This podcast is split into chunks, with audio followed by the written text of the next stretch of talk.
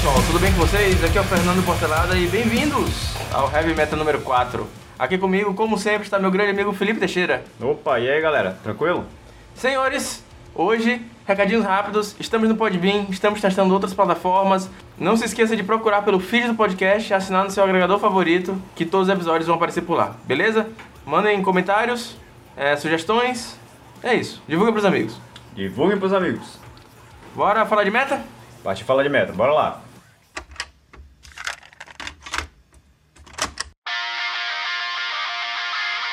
Senhores, que challengezinho, hein?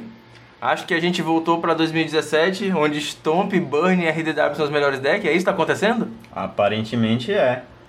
Esse meta novo aí que a gente tá vendo do último Paper Challenge, no top 8 a gente teve basicamente um deck que não é agro. Minto, dois.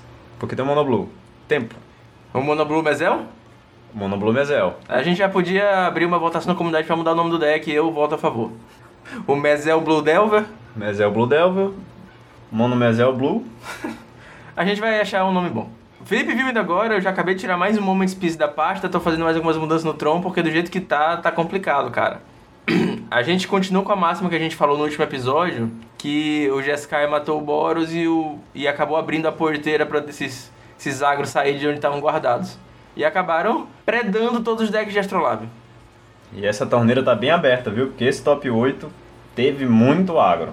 Não foi pouco. Basicamente, o primeiro lugar foi um Stomp, segundo lugar foi um Burn, terceiro lugar foi um Mono Blue Mezel, quarto lugar foi o Mono White Heroic, em quinto lugar teve o Jeskai, olha só. Em sexto lugar teve outro Stomp, um Goblins e um Burn. E um banho. Top 8 recheado de agro. E basicamente não teve control. De novo, né? Então os controls a gente tá vendo que estão em baixa. O que que tá acontecendo aí com os controls? Estão morrendo de quarto turno, sei bem.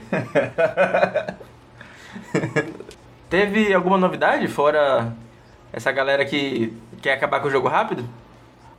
Então, dentro dessas listas que a gente viu aqui aparecendo, no top 8 não teve nada assim de tão interessante em relação a alguma lista inovadora. São listas padrões que a gente viu com uma diferença aqui ou ali, talvez no sideboard mais ousado. Mas se a gente for pro top 16, a gente vai encontrar uma coisa um pouco mais interessante, que é uma versão de BW Pestilência com splash para vermelho. Então, Mardu Pestilência, que tá rodando Lightning Bolt de main, de main deck e Pyroblasts e Gorillas de sideboard. Então, coisa nova, coisa nova. Talvez o, o, o BW precisasse de umas remoções mais, mais rápidas, talvez ele precisasse de algo para fechar o jogo mais rápido, porque a Pestilência realmente bate muito forte. Mas com um burnzinho tem um alcance maior, né? Falando em BW, eu tava comentando no grupo hoje com a galera que estou aposentando meu BW e voltando pro Mono Black. Ah, eu acredito que o BW é mais deck que o Mono Black, porque ele tem acesso a uma segunda cor, tem mais opções do que fazer, tem castigate, tem ciclo de produção de sideboard. Mas eu acho que o meta tá muito rápido para você ficar baixando mana virada no primeiro turno, dando bounce. E você precisa de umas remoções mais rápidas. Enquanto você ainda tá lá tentando ajeitar sua curva de mana, caso você não esteja usando Astrolábios, você já tá levando uma porrada muito forte do Stomp ou do RDW. Então, eu acho que talvez voltar do Mono Black, vou, vou encapar o deck e levar pra Night, ver o que acontece. Pois é, eu também concordo com o Fernando, acho que pode ser um bom momento para o Mono Black voltar. Inclusive, teve Mono Black no top 16, porque basicamente tem muito agro de novo. E Mono Black come agro. Infelizmente tem muito Burn também, e a gente sabe que o Burn é uma match péssima pro Mono Black, mas a gente vai ter que confiar aí nos 4 Durez e Tendrils of Corruption para tentar ganhar alguma vida. E é isso, vamos, vamos ver o que, que vai dar. Mas aproveitando o gancho para comentar a questão do Mono Black, vi uma versão muito interessante de Mono Black com splash para branco, utilizando Ephemerate, cara. Imagina esse Ephemerate caindo no, no, no Grey Merchant. Que lindo, hein? Deve ser bacana. É, acho que dói um pouquinho só de falar.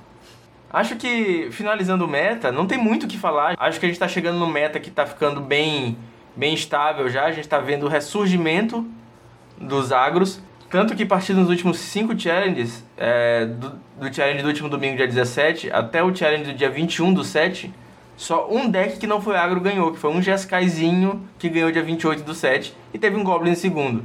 Então, prepare-se para agro ou morra. Basicamente, essa vai ser a máxima daqui pra frente. E é interessante ver essa questão do agro, porque a gente está num momento no qual está se valorizando muito o uso de astrolábio. E o que acontece? Apesar da galera estar tá usando mais astrolábio, os astrolábios estão apanhando para os agros. Então a gente fica nesse momento, em... eu acho engraçado. a galera está querendo usar muito o astrolábio, mas está apanhando para agro e e aí? Basicamente, nos últimos challenges, os campeões foram agros. Acho que um deles foi um Jeskai, apesar de ter muito Jeskai no meta. E eu acho que isso é um dado relevante. Pra gente entender que o, o Jeskai talvez não seja um deck tão bom pra esse meta. Eu não sei o que, que Alex Uma tá pedindo pra banir agora. Aparentemente, Astrolabe tá permitindo vários decks voltarem das cinzas. E eu acho que ele não vai pedir pra banir a River Boa. Eu acho que é isso. Vamos falar das listas então? Vamos falar de lista.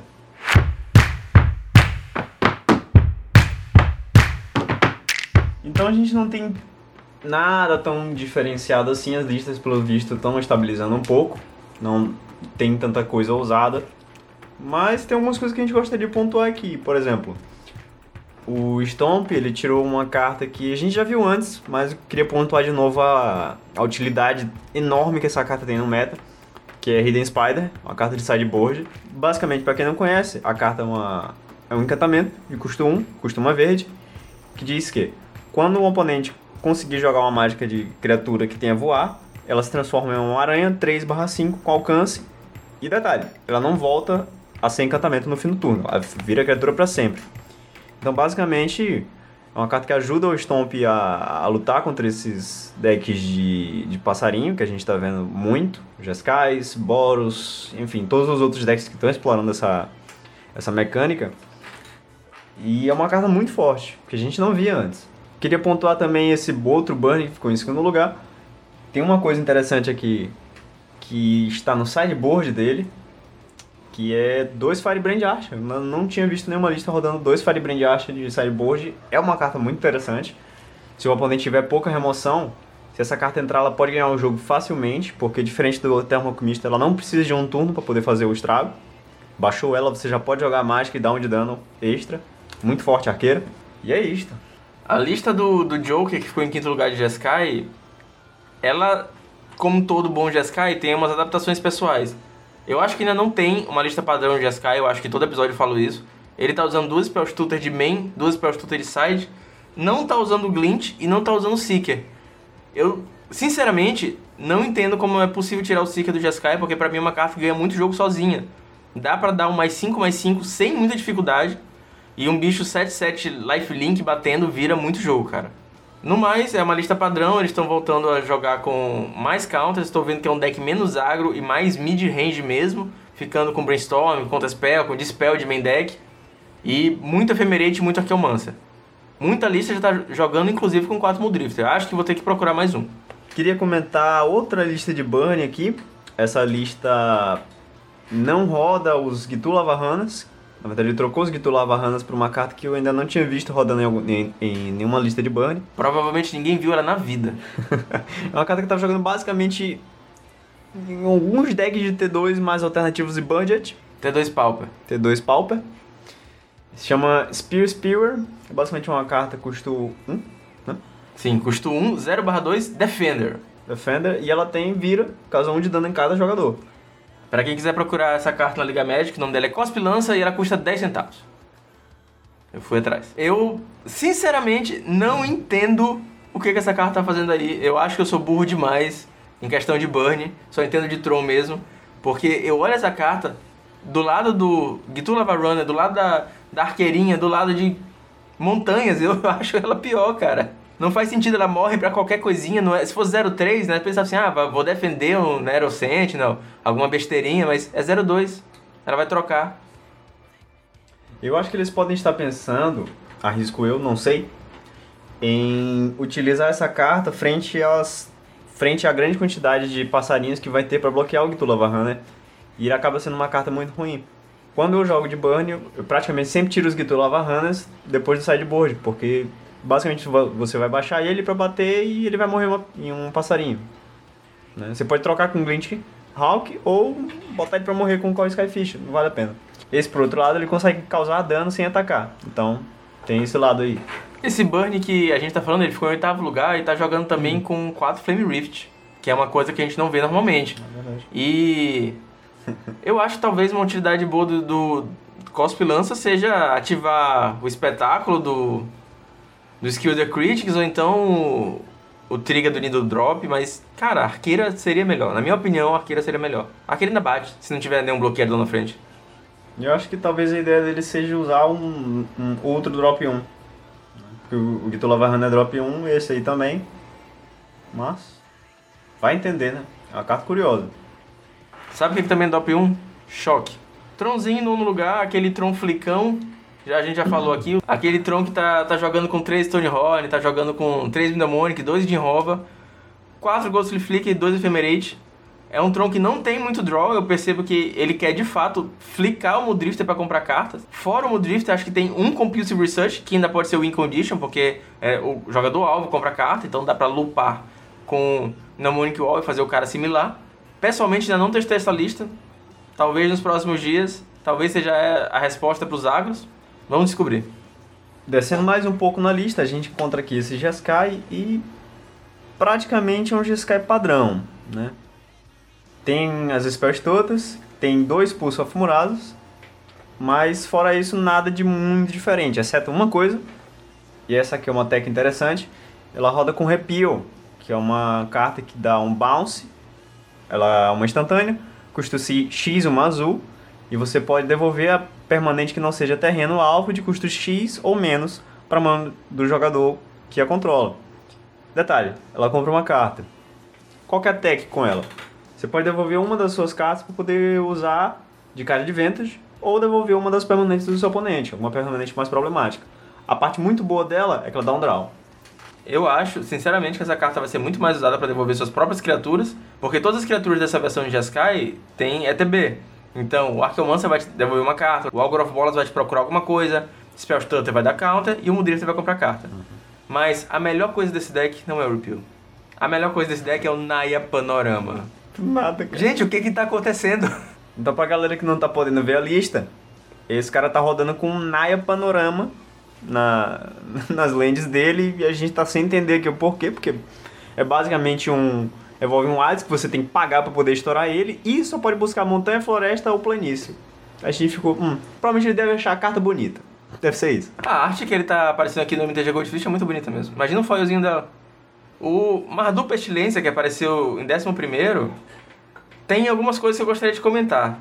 Ele é um pestilência de criaturas, aquele que joga com o Traben Spectre, joga com Guardião, Skyfisher, e tem, tem quatro raios, duas Doomblade, dois Prismatic Strands, um Journey e três Pestilência. Parece uma salada, parece que ele pegou, tentou juntar o Boros com o Pestilência e tentou montar um deck só. Deu certo, porque ele chegou em 11 O curioso para mim não é o Bolt. O curioso para mim é que o cara joga com três Pestilência de main deck e dois Electric Side. Precisa? Mais uma coisa interessante dessa lista aqui de, de Mardu Pestilência é que ele roda com dois gang, Okiba Gang Shinobi. E galera, quem já levou uma porrada desse cara sabe que dói. Esse cara é forte. Em 15 lugar teve o Mono Black Control. Aparentemente a galera teve a mesma ideia que eu tive de tentar voltar pro Mono Black para tentar acabar com os agros. É aquela versão de Mono Black que não tá mais usando o raivoso Phyrexiano, Phyrexian Rager, e tá jogando com 4 Cheating Rats, um Rato da Cripta, 4 de Mir Guild Mage, 4 Grey Merchant, 2 Torrents, de criatura só isso. A parte interessante dessa lista é que as outras estavam rodando só com 1 de Mir Guild Mage, e esse ele está capitalizando bem mais na, nessa carta, usando 4 cópias dele, e também é, utilizando o Astrolabe, apesar de não ser um deck colorido, eu, pelo que eu estou vendo aqui, essa é a única utilidade para os Astrolabes de, de filtrar mana para poder usar a habilidade do Dimir Mage e utilizar toda aquela mana que o, o Mono Black ele sempre floda. A gente sabe que o Mono Black no late game ele pega muita land. Pra poder usar a habilidade do Guild Mage. Foda-se, eu não vou falar esse nome. não tô é conseguindo. impossível, vocês não estão ouvindo, mas a gente fez. É impossível falar o nome desse cara. Tenta falar o nome de Mir Guild Mage. Tenta falar de Mir Guild Mage três vezes rápido. É impossível. É impossível, não dá. Uma coisa que eu senti falta foi a bruxinha, cara. Com Bad Witches, eu acho ela interessante uhum. porque ela dá dois de devoção apesar de não ter mais tanto Delver, Mezel tá sempre por aí. E tem sempre uma Spell Stutter com um alvozinho na testa. E ela é um barra 3, ela dá um bloquezinho. Por mais que, que não seja a melhor coisa do mundo, é um bloquezinho. E quando a gente tá na, na race contra o Stomp, contra um bando de deck de Goblins, é importante ter esse bloquezinho no turno 2. Saindo de um Mono Black e indo para outro um pouquinho diferente, em 30 lugar, o Capone fez resultado com o Mono Black Suicide. De fato, uma lista que a gente não vê fazendo de resultados do Magic do Papa Challenge, mas tá aí, né? Pra quem não conhece, é, é um deck cheio de bichinhos, com custo baixo, 2/2, 2/1, que bate rápido e ele sempre te suga um pouco de vida de alguma forma. O bicho custa 1, 2/2, mas no início da manutenção você tem que pagar um ponto de vida. Essas coisas assim. Então ele tenta botar vários bichinhos muito rápido na mesa e agrava acima do cara. Minha opinião é que, quando existe o Mono Green Stomp, que faz um agro melhor que esse, sem perder vida, você não precisa jogar de Mono Black. Apesar de que Defile é uma remoção absurda, eu acho que, que não vale a pena perder tanta vida para tentar agrar o cara. Se quer agrar, vai de Goblins, RDW ou Stomp. E antes da gente falar um pouquinho de metal, a gente teve só uma Mystic Remora jogando no challenge inteiro, em 13 terceiro lugar. Ok, not gonna happen. Então, a gente já sabe que Remora não vai rolar. Já Gra- pode baixar o preço, viu? Graças ao Odin. Pode baixar. Fala de metal então, vamos finalizar? Bora falar de metal.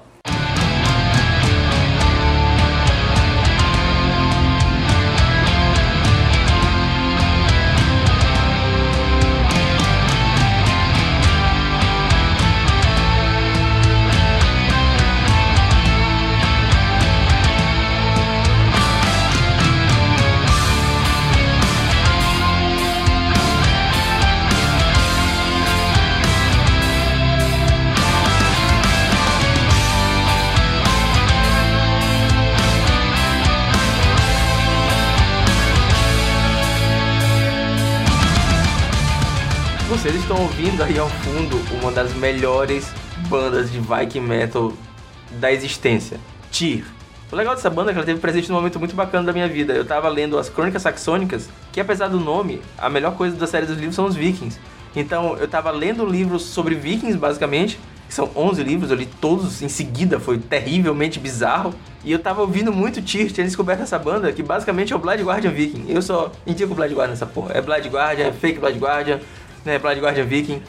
E, e cara, as músicas te deixam muito pilhado. É muito, muito foda. Se vocês forem atrás da banda, recomendo não ir no YouTube, porque como toda banda de metal, ela tem uns clipes horríveis. Vão no Spotify, vão no torrentzinho mais próximo de você. Ou escutem esse podcast até o final que a gente vai deixar a música tocando também. Basicamente é isso. Nos vemos na semana que vem. Nos vemos na semana que vem. Até a próxima, galera. Felipe nem gosta de ti. Falou!